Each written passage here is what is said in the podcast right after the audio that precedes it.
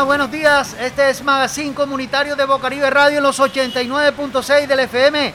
Hoy es sábado 6 de marzo y le damos toda la bienvenida al suroccidente de Barranquilla, barrio La Paz, barrio Villate, Surdí, La Manga. Y tenemos una invitada especial, porque hoy no está con nosotros nuestro compañero Alcides Ávila por motivos de salud, por se ausenta en este programa. Pero nos acompaña la señora Nayibe Rico. Ella es especialista en temas de familia y en especial de pareja. Hola, buenos días la bienvenida a todo el suroccidente, señora Nayibe Rico. Hola, muy buenos días, Guido. Un saludo especial para toda la población del suroccidente. Estamos aquí acompañándolos en el día de hoy. Esperemos que todo sea positivo. Y estos son los titulares. Gobierno aspira a terminar el domingo vacunación de trabajadores de la primera línea de atención. Eh, Duque anuncia que Colombia producirá vacunas con el ministro de Salud. Se quiere convocar al sector privado y a la industria farmacéutica para la producción de medicamentos en un mediano plazo. Precandidatos y líderes de opinión suscriben pacto contra la desinformación. En las noticias regionales fortalecen la, conectividad con equipos de Internet. La ministra Karen Abuinet está entregando subsidios de Internet para los municipios. Y en deportes, béisbol, en béisbol exactamente, Luis Patiño y Ursela debutaron en la pretemporada de las grandes ligas. Bueno, y en las noticias locales están habilitando líneas de atención para datos de los mayores. También pues tenemos una noticia que, que es violentar a la mujer, es un delito y es una acción culposa que debe asumir como tal la persona que lo hace, en especial... el comunicador social Rubén. Rubén Villa, sí. él está involucrado contra esta chica Karen Molinares. Karen Molinares. Y en Farándula, Museo del Carnaval presenta Festival de Artes Escénicas 2021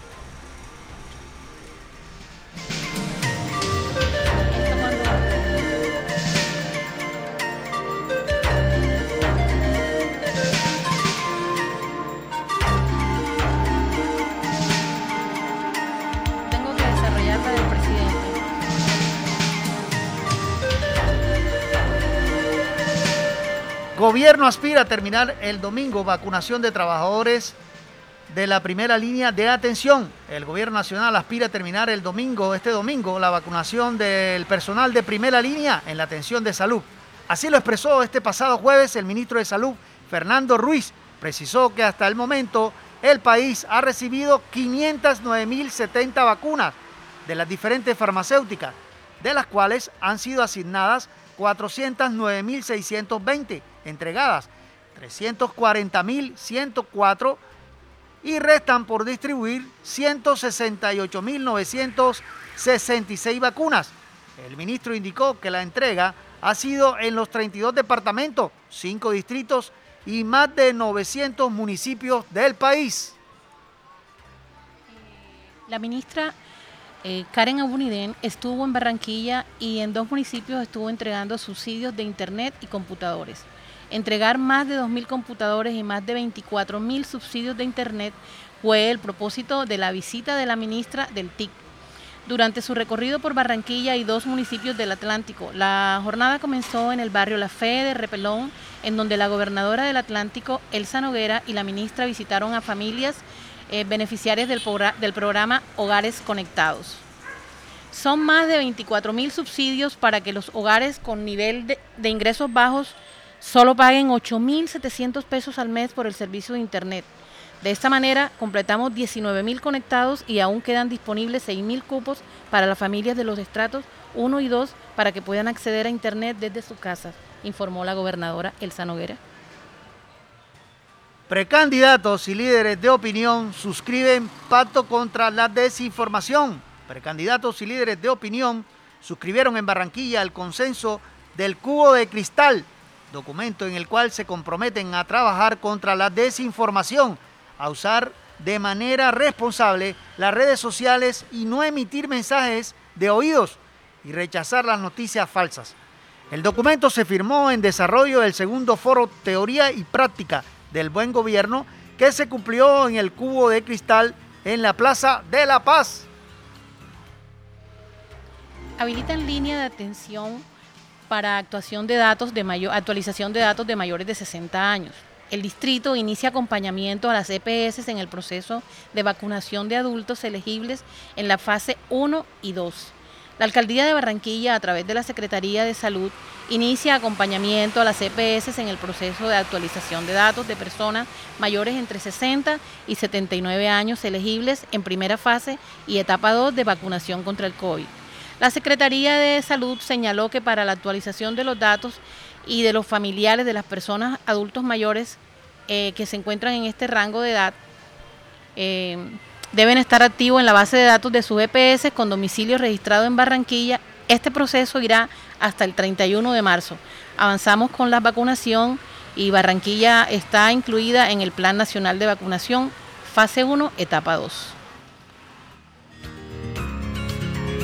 Violentar a la mujer es un delito y es una acción culposa que debe asumir la persona que lo hace como tal. La señora Emma Doris López, directora de la Red de Mujeres del Atlántico, pide a la Fiscalía que ejecute las acciones correspondientes contra el señor Rubén Villa, el locutor que agredió de manera violenta a su expareja Karen Molinares. El caso del señor Villa es preocupación. Cada vez que él sale a la opinión pública hay prepotencia y ego y altivez, indicó a una emisora local su expareja hay un delito grave porque hubo un maltrato violento contra su expareja, indicó la, directora de la Red de Mujeres del Atlántico.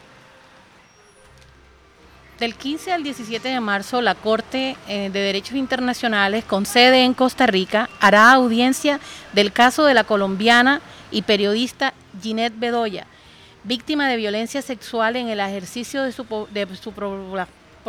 profesión pedirá a la Corte Interamericana de Derechos que ordene medidas de protección para las comunicadoras y reparación para las mujeres que han sufrido de ese tipo de violencia, especialmente en el marco del conflicto armado de Colombia.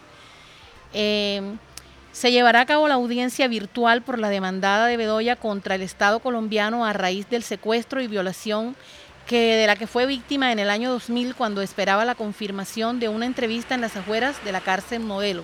Es un momento muy importante para la prensa colombiana, Guido, porque eh, no solamente está el caso de la periodista que fue víctima de esos tipos de violencia, sino también está la oportunidad para exponer las dificultades que hemos tenido que enfrentar eh, algunos otros tipos de población, no solamente la población periodística, sino una gran cantidad de mujeres con respecto a esto, afirmó Bedoya este viernes en un una videoconferencia de prensa. Y en deportes, Luis Patiño y Ursela eh, debutaron en su pretemporada de Grandes Ligas el lanzador barranquillero Luis Patiño y el tercera base Yursela vieron la acción por primera vez en la pretemporada de las Grandes Ligas este pasado miércoles durante este los juegos de exhibición de los Rays Tampa Bay y los Yankees de Nueva York. El eléctrico, como es apodado Patiño, entró a relevar en el segundo episodio del juego que Tampa Bay realizó ante los mellizos de Minnesota el barranquillero lanzó una entrada en el cual le dieron, bueno, concedió un imparable, pero no le anotaron carreras, ponchó a uno y no otorgó base por bolas para irse con una excelente efectividad.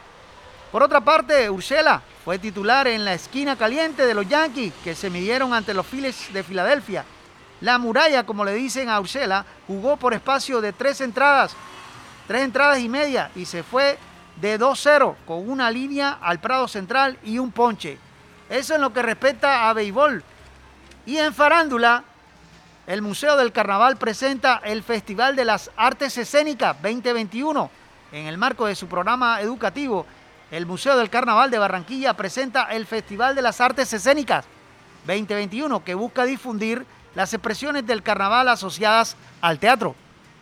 Este es un proyecto apoyado por el Ministerio de la Cultura, Programa Nacional de Concertación Cultural y la Alcaldía Distrital, que tendrá espacios como Museo Vivo, Conversatorio, Museo Nocturno, Museo Kicks, durante todo el mes de marzo. En el Festival de Artes Escénicas participarán más de 100 artistas en escenas que tendrán como escenario el Museo del Carnaval, para que visitantes y carnavaleros conozcan de cerca los procesos creativos del carnaval de Barranquilla y también habrá, hombre, letanías, comedias, disfraces ritmos folclóricos que hacen parte de nuestra fiesta carnestoléntica. Esto es lo que respecta a farándula.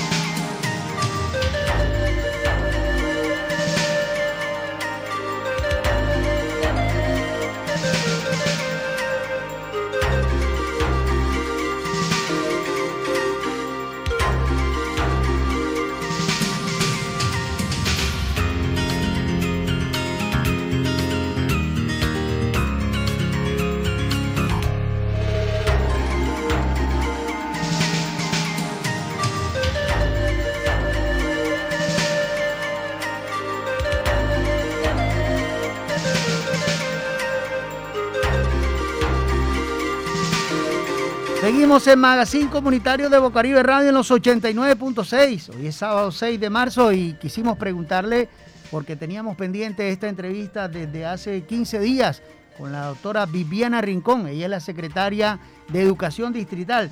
Ella nos va a hablar de cómo está el proceso de la alternancia, cómo se están habilitando colegios para allá para la alternancia en cuestiones de bioseguridad pero también tenemos pendiente con algunos colegios la mejora de la infraestructura, porque este proceso se ha quedado a medias.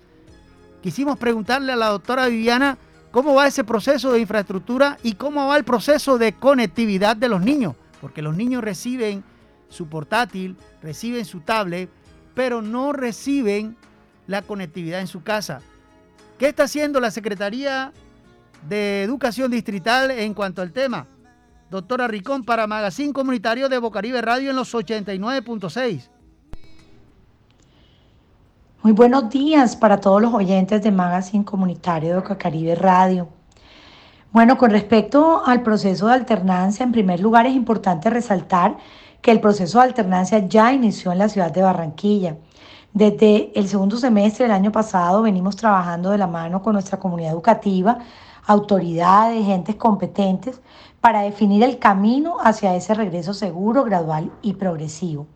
La Secretaría Distrital de Educación ha venido desarrollando un proceso para la preparación y el alistamiento de los establecimientos educativos para la implementación del esquema de alternancia, diseñando una ruta de trabajo liderada por un equipo que acompaña a cada institución en el proceso, desde la fase de planificación hasta la implementación del modelo.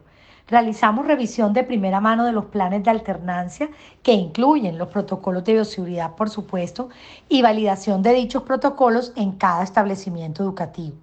Cabe destacar que desde el mes de enero de este 2021 se inició la entrega y dotación de elementos de bioseguridad, tales como lavamanos, tapetes, termómetros, etc. La habilitación de aulas y espacios se da una vez cada una vaya radicando ante la Secretaría sus planes y el objetivo es habilitar las IED oficiales a medida que cumplan con los requisitos. Barranquilla ha sido muy juicioso. Para ello ya se encuentra en proceso de compra y entrega de insumos necesarios, los cuales serán distribuidos a las instituciones en la medida en que conformen los comités de alternancia y radiquen los planes. A la fecha, Barranquilla cuenta con tres colegios oficiales en alternancia y estamos ya próximamente a habilitar cinco más y 45 colegios privados que suman alrededor de 4.000 estudiantes que ya están asistiendo a las aulas de clase. Nuestro equipo de trabajo sigue adelantando las acciones necesarias, trabajando, por supuesto, de la mano con la Secretaría de Salud. En relación al tema de conectividad en suroccidente, Barranquilla ha hecho grandes esfuerzos y ha venido avanzando en la adquisición de equipos tecnológicos y conectividad que permiten llevar educación de calidad a los hogares de los estudiantes.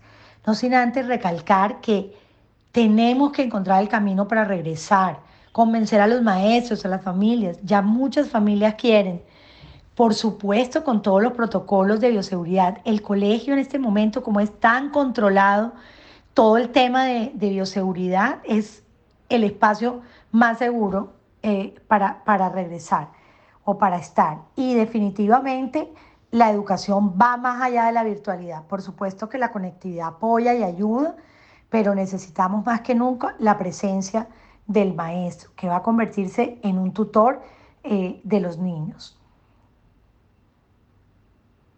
Hemos, eh, desde el 2020, el año pasado, pues entregamos más de 5.000 equipos tecnológicos. Acabamos, el, eh, nuestro alcalde Jaime Pumarejo acaba de adquirir con Mintix 1.115 más y ya acaban de llegar eh, que mil más eh, para un total de 5.000 que eh, va a dar en, por gestión con, con, el Ministerio de las TIC. Además, brindamos acceso a conectividad a 21.000 estudiantes a través de entrega de planes móviles a todas las instituciones educativas digitales. Apostaremos por proyectos en alianza con Mintic para seguir llevando conectividad. La ciudad también tiene un plan de conectividad, pero por supuesto nosotros ya ofrecíamos ofrecemos conectividad en todas las instituciones de Barranquilla, tenemos computadores en todas las instituciones educativas. Al multiplicarse esto casa a casa, es imposible en un año ponerse, digamos, eh, en línea. Por más que solo nos gastáramos el dinero en eso, es imposible eh, eh, sería imposible decir que vamos a dar 210 mil hogares con conectividad y 210 mil computadores, es imposible. Entonces creo que, el camino es la alternancia, el camino es eh, regresar a las aulas de clase. no, no todos entendemos el temor y el susto que da. Por supuesto, no vamos a volver a la antigua normalidad, pero poco a poco, de forma gradual, progresiva y segura, eh, este es el camino para poder eh, cerrar brechas. Seguimos en Magazine Comunitario de Bocaribe Radio en los 89.6 del FM. Hoy es sábado 6 de marzo y como todos los sábados tenemos a nuestra sesión, nuestra sesión salud, la sesión salud con el doctor Gabriel Acosta de Productos Natura Costa y todo el suroccidente le pregunta al doctor Gabriel Acosta eh, qué sirve de los productos Natura Costa para los problemas coronarios. Y él nos explicó exactamente puntual sobre los problemas coronarios y los productos que él tiene para mejorar este tipo de, de patologías. El doctor Gabriel Acosta en salud de productos Natura Costa. Hola, buenos días. Esta es la sesión salud con el doctor Gabriel Acosta de Productos Natura Costa. Hoy estará atendiendo aquí en Barranquilla el doctor Gabriel Acosta y la pregunta que nos hace la comunidad es qué producto de Natura Costa puede servir para problemas coronarios. Gracias, buenos días para Magazine Comunitario de Bocaribe Radio en los 89.6. Doctor Gabriel Acosta de Hola Guido, muy buenos días para usted y para toda la amable audiencia de Bocaribe Radio. Gracias como siempre por la invitación a su programa. Y bueno, los trastornos coronarios generalmente se deben al fenómeno conocido como la arteriosclerosis, que es la obstrucción de las arterias, en este caso las arterias coronarias. Este proceso puede llevar entonces a fenómenos como las isquemias cardíacas, o como los infartos cardíacos, que es la enfermedad coronaria más conocida. Y para prevenir, para prevenir esta serie de fenómenos, pues en Natura Costa tenemos productos como el omega 3, por ejemplo. El omega 3 es un ácido graso poliinsaturado que mejora mucho la calidad del endotelio de las arterias y ayuda a disminuir o a mantener equilibrado los niveles de grasas saturadas como el colesterol, como los triglicéridos, que son los causantes del fenómeno arteriosclerótico. Pero también hay productos que mejoran la circulación como tal y entre ellos tenemos el aceite puro de ajo, el garlic oil, pero también tenemos productos como el Circulite, un producto importado excelente para mejorar toda la actividad circulatoria en general. Como de costumbre, pues los estamos invitando al Centro Médico Naturista Natura Costa. Como bien usted lo dijo, hoy tenemos consultas aquí en la ciudad de Barranquilla. Los estamos invitando muy cordialmente para que nos visiten. Estamos en la calle 79 con la carrera 44 esquina, ahí al voltear la esquina a dos locales de la 44 está el Centro Médico Naturista Natura Costa y la atención es de 8 a 12 del día.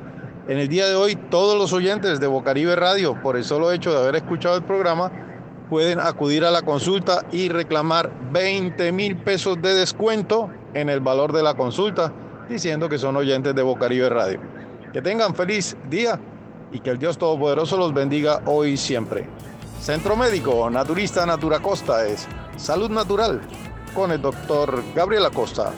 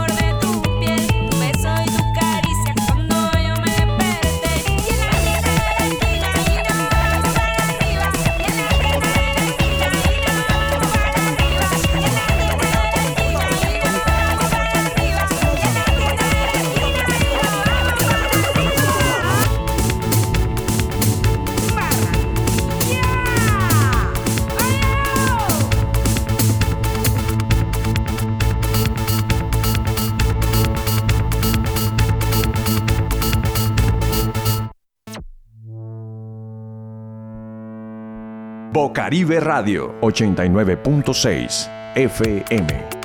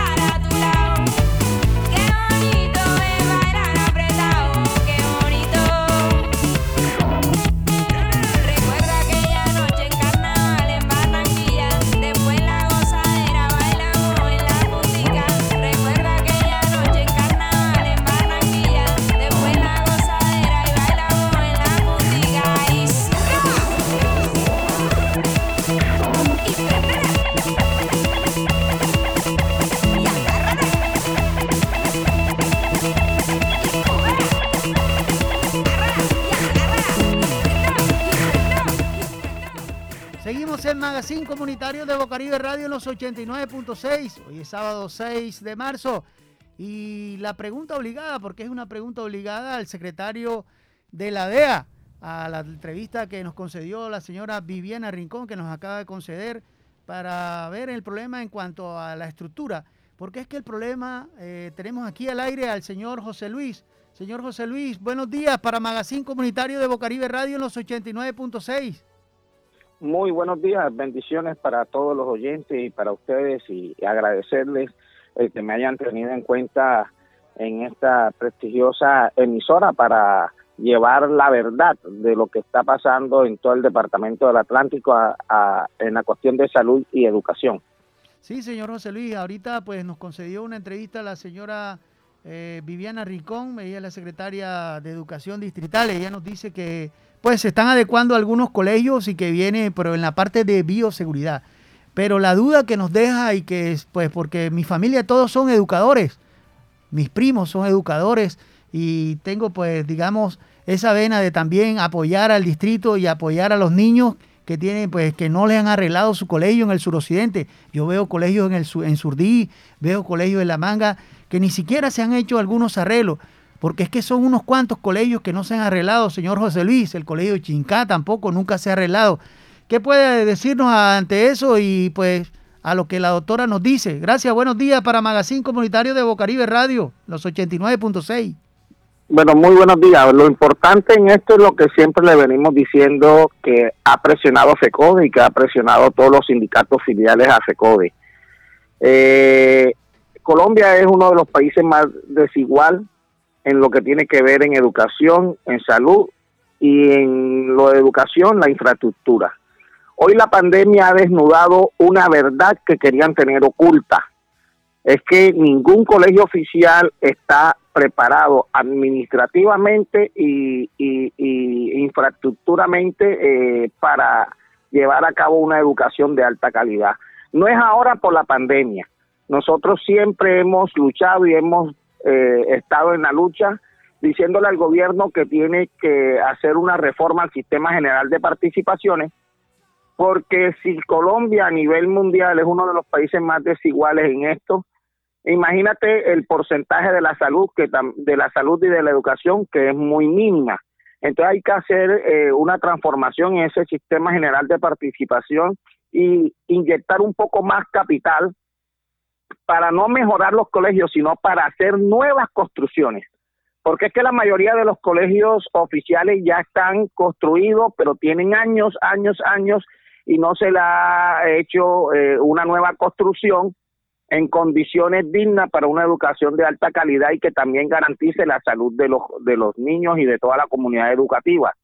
Por eso le estamos diciendo a la Secretaría de Educación, le estamos diciendo al Ministerio de Educación, le estamos diciendo al mismo presidente y a los senadores de la República de Colombia que es urgente que así como pretenden hacer una reforma eh, legislativa eh, en, artes, en las altas cortes, se debe hacer una reforma al sistema general de participaciones para inyectarle dinero y poder invertir más en educación y en salud. Y principalmente en educación es la construcción de nuevos colegios. Siempre estamos haciendo pañitos de agua tibia y hoy en la Secretaría de Educación, no solamente distrital, sino de los cuatro entes territoriales y la nacional, quiere volver a engañar a la comunidad educativa con pañitos de agua tibia. ¿Qué te sirve a ti un alcohol? ¿Qué te sirve a ti un, un, un antibacterial? ¿Qué te sirve a ti el tapaboca todo el día? Si llegas a una institución que no tiene acueducto, que no te puedes lavar las manos, que no puedes hacer tus necesidades, ¿de qué te sirve a ti tener todos los elementos de bioseguridad? Dice para que no te dé la pandemia, para que no te dé el virus, para que no te dé el COVID-19, Incluso han dicho que hasta teniendo la vacuna no sabe si te puede dar si no hay infraestructura, si no hay acueductos. Todavía nuestros niños haciendo sus necesidades en letrina van a tomar agua y no hay un acueducto, no hay condiciones para que tomen eh, bien el agua.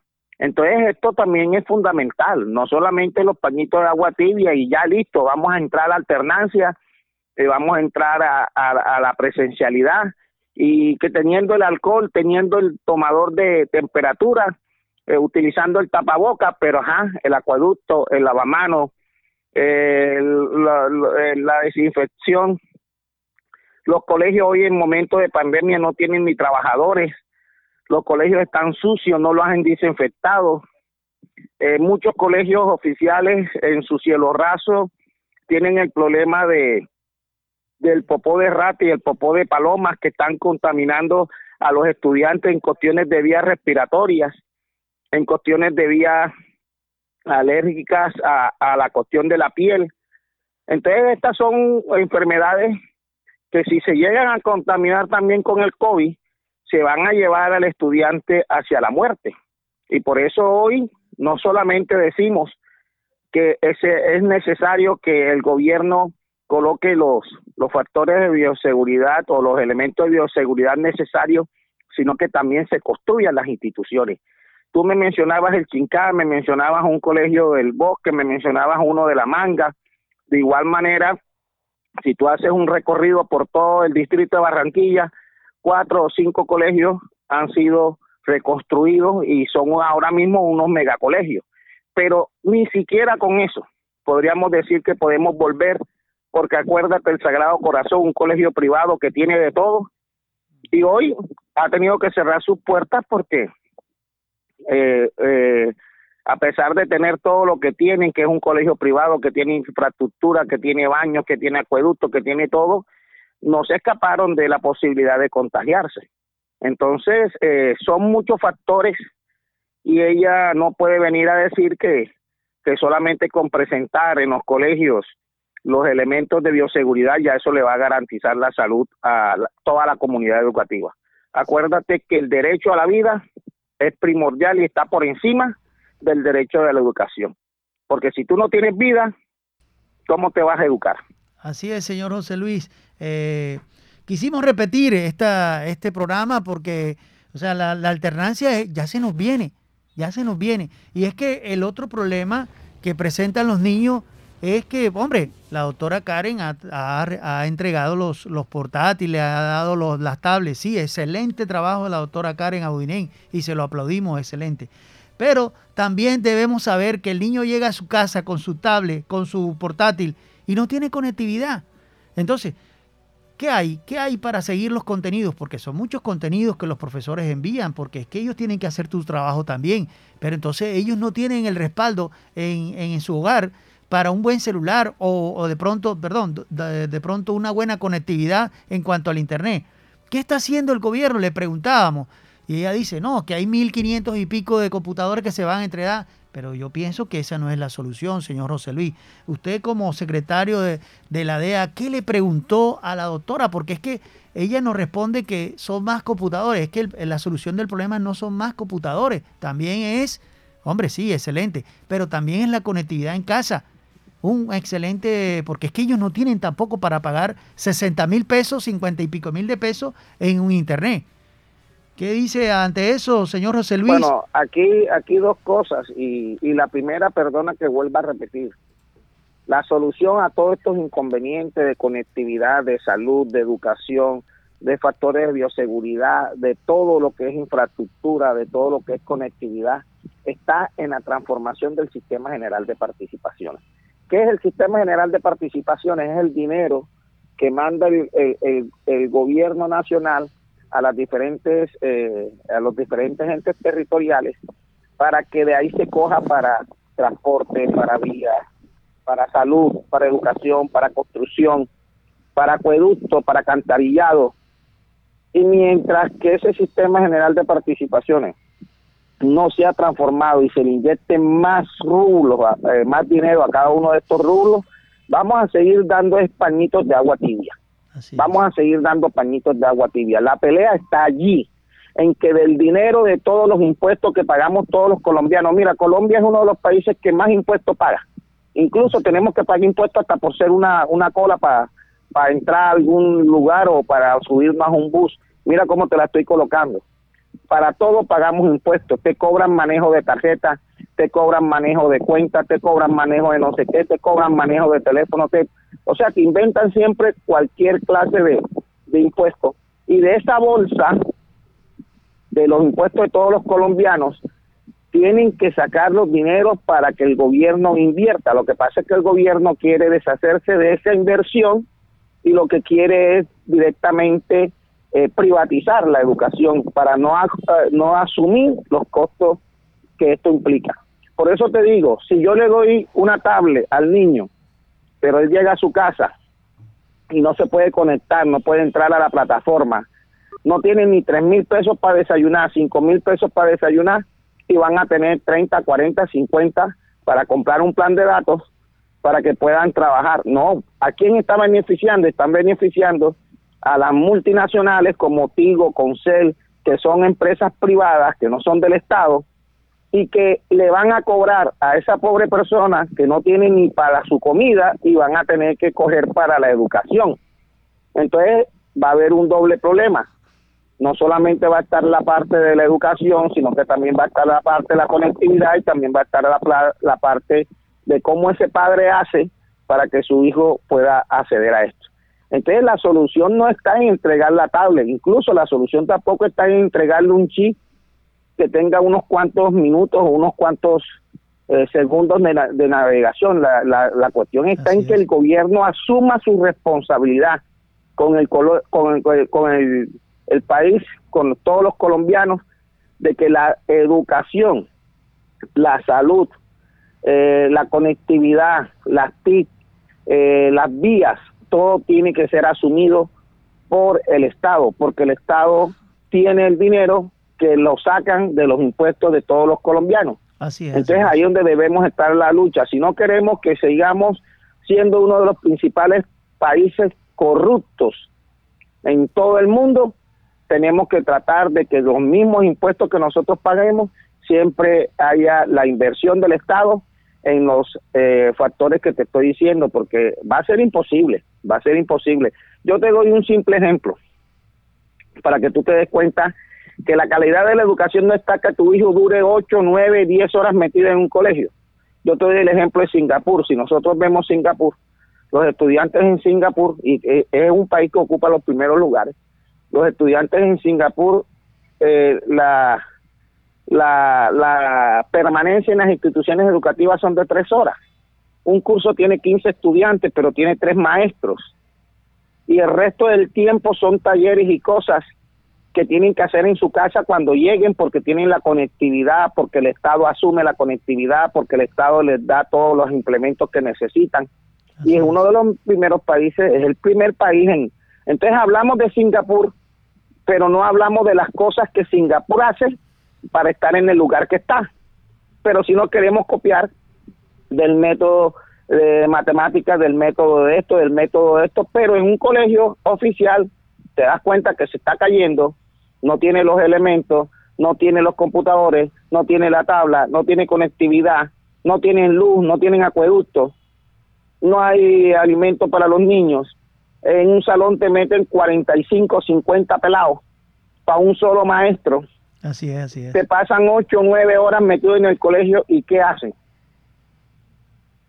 Entonces ahí es donde nosotros debemos llegar a los padres de familia, a la comunidad educativa y verdaderamente, verdaderamente unirnos en esta lucha, porque es que tampoco es que nosotros pretendemos como líderes sindicales que el gobierno asuma todo y que le tengamos que regalar al pueblo colombiano todo. No, esto es de todos.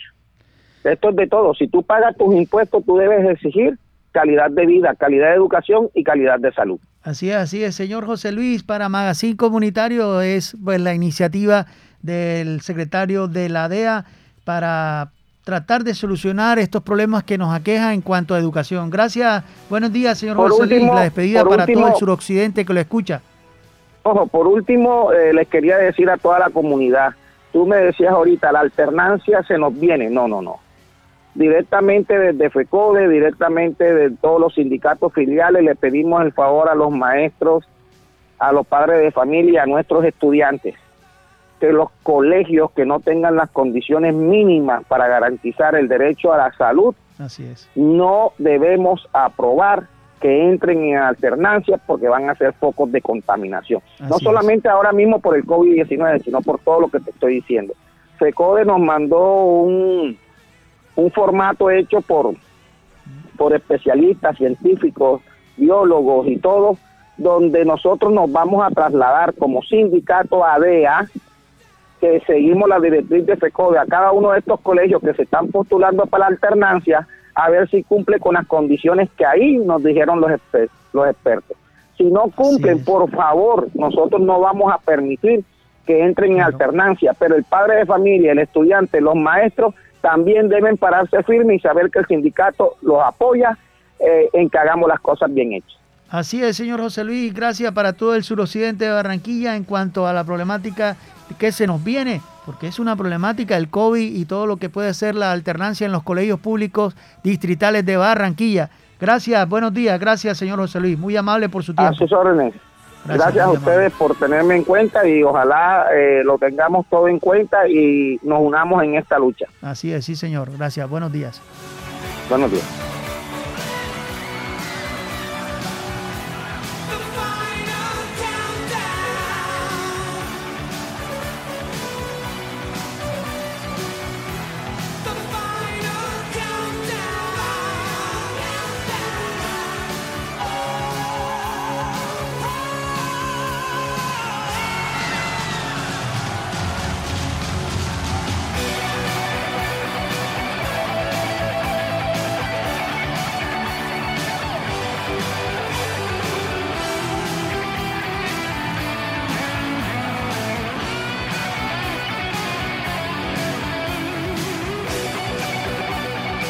En Magazine Comunitario de Bocaribe Radio, los 89.6 del FM. Hoy es sábado 6 de marzo y queremos darle la bienvenida a nuestro chef Marlés, Cocina con Marlés.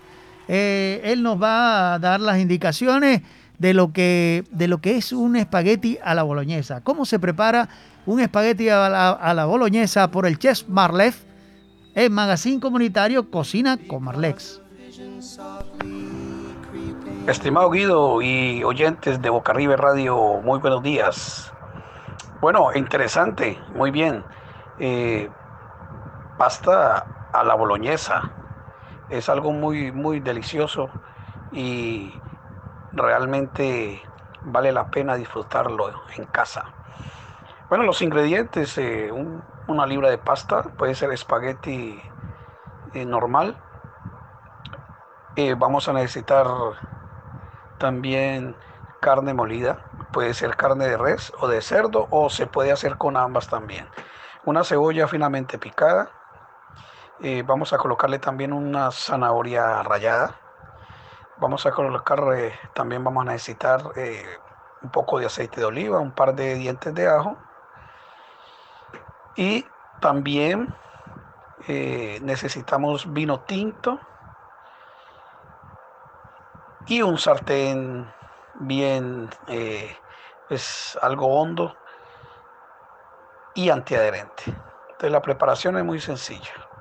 Primero pues la pasta la vamos a, cocinar. Primero colocamos agua, unas dos cucharadas de aceite de cocina y dejamos que el agua se caliente un poco y colocamos la pasta.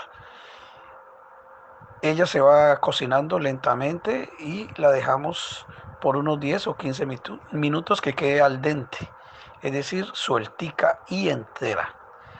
Recuerden, para las amas de casa, para todas las personas, las pastas, los espaguetis no se deben partir antes de cocinar, deben ser enteros. Cuando ya tenemos la pasta, la dejamos reposar, la tapamos y vamos a hacer a preparar la salsa. En un recipiente, eh, un sartén más o menos hondo, antiadherente, vamos a colocar el aceite, eh, eh, unas dos o tres cucharadas, luego vamos a colocar los dos dientes de ajo y los vamos a sofreír en ese aceite. Lo que nos interesa es que el aceite quede eh, con sabor a ajo. Cuando ya están dorados los ajos, los sacamos, los retiramos y nos queda el aceite con ese alajillo que se llama.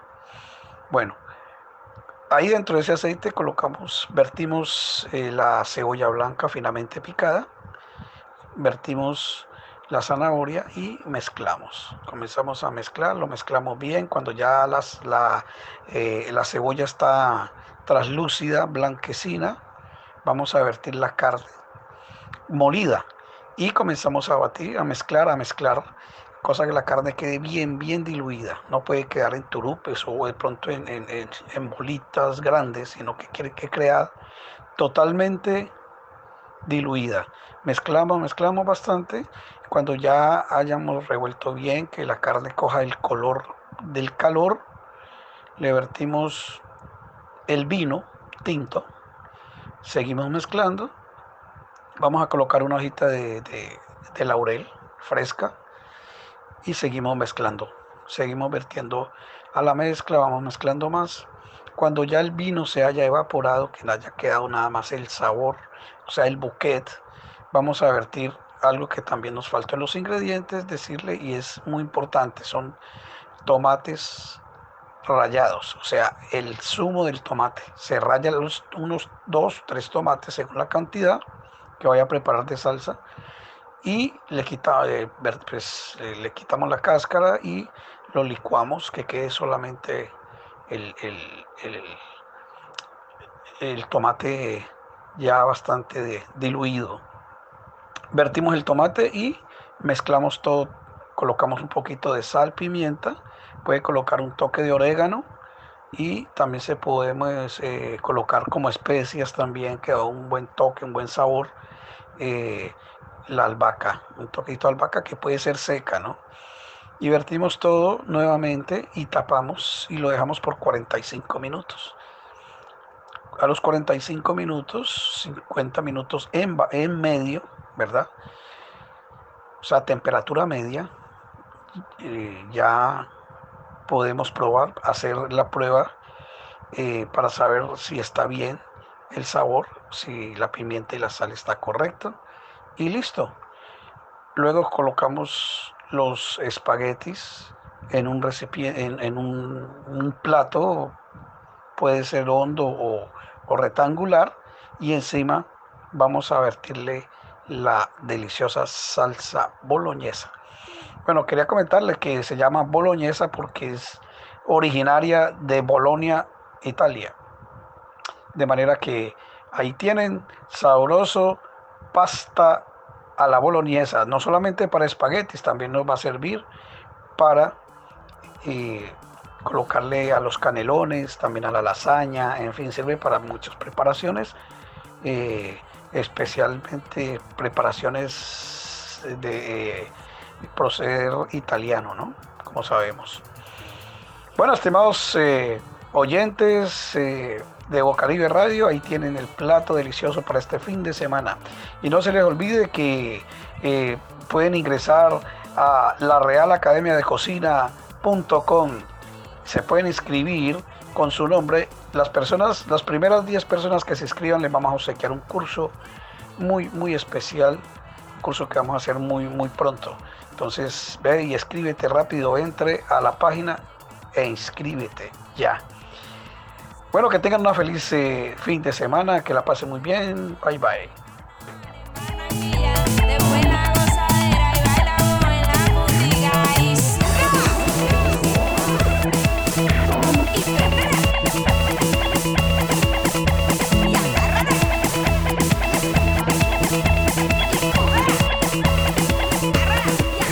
Seguimos en Magazine Comunitario de Bocaribe Radio en los 89.6. Hoy es sábado 6 de marzo, qué buen día, lleno de sol vibrante de la costa caribe colombiana. Y tenemos un tema, un tema del día. Como todos los sábados, tenemos un informe de la ONU que pone a temblar. Es un informe de los feminicidios que han pasado en el país. Eh, la cifra asusta. La cifra asusta porque en Magazine Comunitario eh, seguimos una campaña del no maltrato a la mujer. Pueden comunicarse todas las mujeres que de pronto eh, por una u otra forma han sido maltratadas o vienen siendo maltratadas, pueden marcarnos al 301-464-9297. Estamos con línea directa con el bienestar familiar, con la Fiscalía General de la Nación, con el ICBF y con infancia y adolescencia, porque si también ve acá en el suroccidente cualquier caso de violencia contra un niño, denuncie. Márquenos al 301-464-9297. El tema del día son los feminicidios y el informe de la ONU que hoy especialmente trajimos a una persona que también está en la radio, que es la señora Nayibe Rico. Ella nos ha acompañado siempre en temas de familia y de violencia a la mujer. Buenos días, señora Nayibe. ¿Cuál es ese informe? Pues queremos saber qué dice ese informe y, qué opinión cuenta para nosotros, ¿no? Y todo el suroccidente. Que dentro de dos días vamos a estar eh, celebrando el Día de la Mujer. Rendimos homenajes a todas aquellas mujeres que a finales de la revolución industrial, eh, con la transformación del modo de trabajo, ellas se vieron precisadas a ingresar en la industria textil y eran llamadas las garment workers. Un 8 de marzo de 1857 en Nueva York se vieron en la necesidad de organizarse y organizar una huelga para solicitar una mejora en sus condiciones de trabajo. Sin embargo, fueron detenidas y en ese momento fueron calificadas de socialistas, aun cuando sus derechos fueron violentados. Las recordamos en esta fecha porque además ellas no se vencieron y desde 1800 ellas han venido trabajando año tras año, eh, se organizaron como sindicato en el 1909, más adelante organizaron bajo el eslogan de Pan y Rosa una marcha para demandar mejores, mejoras en las horas laborales y también mejorar el salario. En el 1909 lograron una oficialización del primer Día Nacional de la Mujer en Estados Unidos. En 1911 ocurre la tragedia que es la que es simbólica de esta gestión de la mujer, de esta lucha de la mujer por ser reconocida y se incendia, la fábrica del Triangle Waste Company en donde mueren 123 mujeres, Guido, y 23 hombres.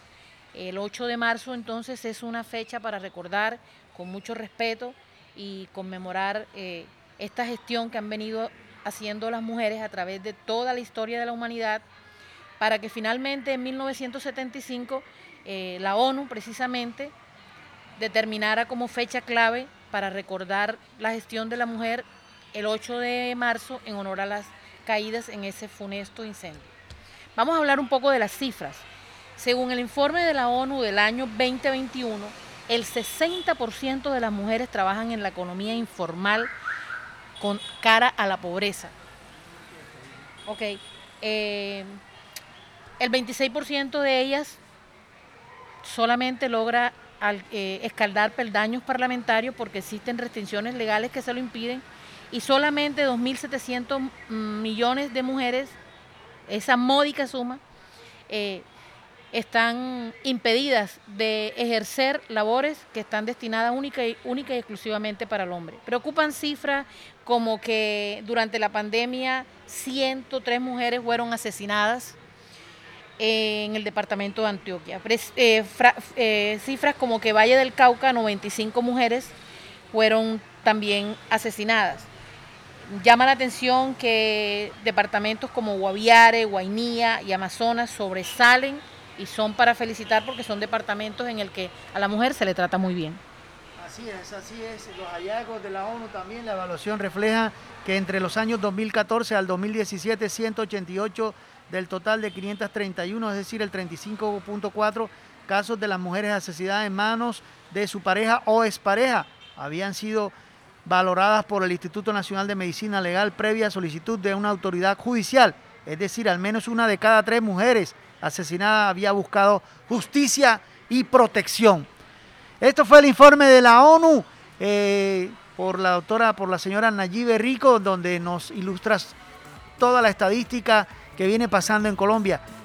La frase del día y despedimos a todo el suroccidente con Magazine Comunitario, esa frase que nos llega al corazón, Nayibe. Recuerden que nos, nos convertimos en lo que hacemos cada día. Nos convertimos en lo que hacemos cada día. Este fue el Magazine Comunitario de Bocaribe Radio en los 89.6 del FM. Me despido de todo el suroccidente de Barranquilla. Gracias, buenos días.